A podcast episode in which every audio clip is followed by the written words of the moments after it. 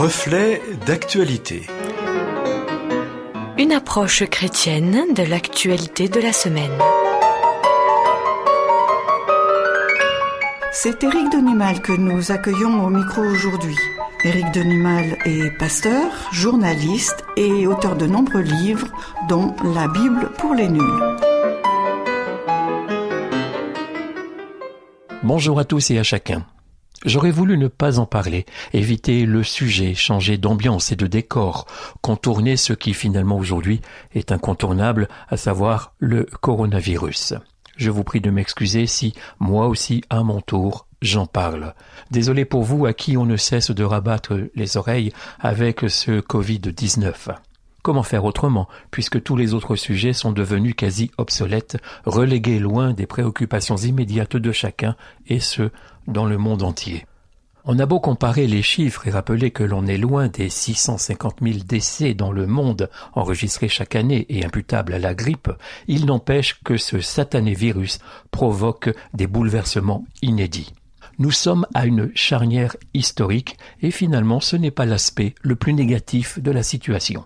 Certes, le coup est rude, catastrophe sanitaire planétaire, effondrement financier et économique, éclatement politique entre les alliés qui veulent l'union et organisent en même temps la stricte fermeture de leurs frontières. De grands idéaux sont en train de fondre comme la banquise du pôle Nord pour laisser place à un gouffre inquiétant.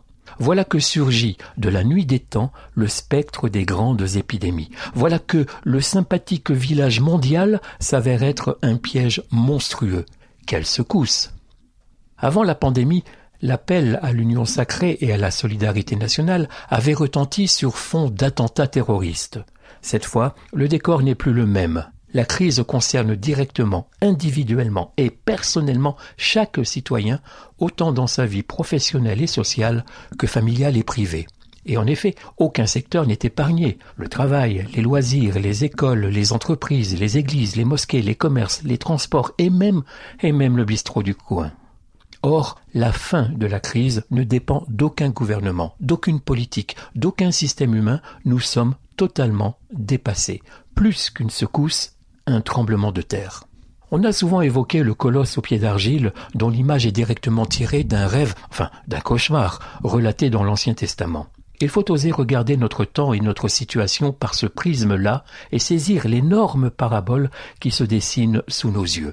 L'une des plus grandes puissances économiques du monde, farouchement athée et hostile à la Bible, s'effondre soudain à cause d'un minuscule virus et entraîne, dans sa chute, le monde entier quelques semaines.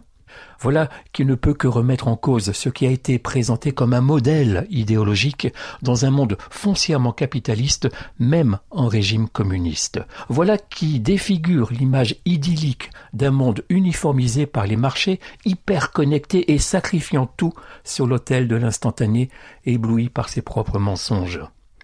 Ce n'est pas une dégringolade, c'est une cascade de dégringolades. Voilà surtout une belle leçon d'humilité pour l'homme qui se veut augmenté, déifié, immortel.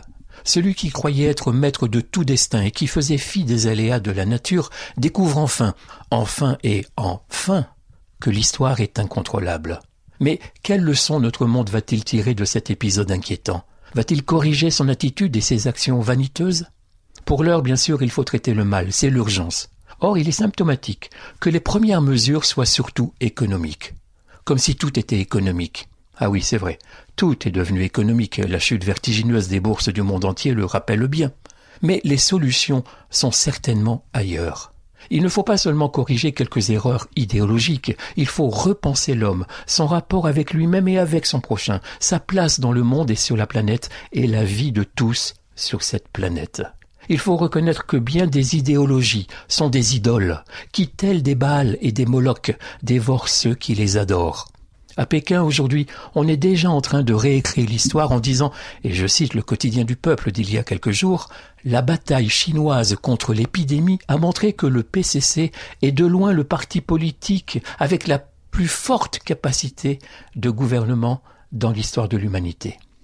Pareille déclaration orgueilleuse montre bien que l'on n'apprend pas grand-chose des circonstances quand on refuse le message lancé par le maître réel du temps et de l'histoire. Dans l'Ancien Testament, le peuple, même infidèle, était capable de lire dans les événements non contrôlés des rappels, des appels du Dieu créateur. Sommes-nous devenus définitivement sourds et aveugles? Et si, de cyclones en tsunami, de dévastation par l'eau et par le feu, en épidémie et en pandémie, Dieu nous lançait des avertissements, pourrions-nous dire ne pas avoir été prévenus?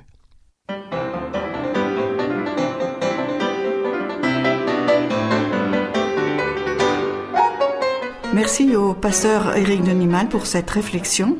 Je vous rappelle, amis auditeurs, que le texte est disponible sur simple demande. À bientôt!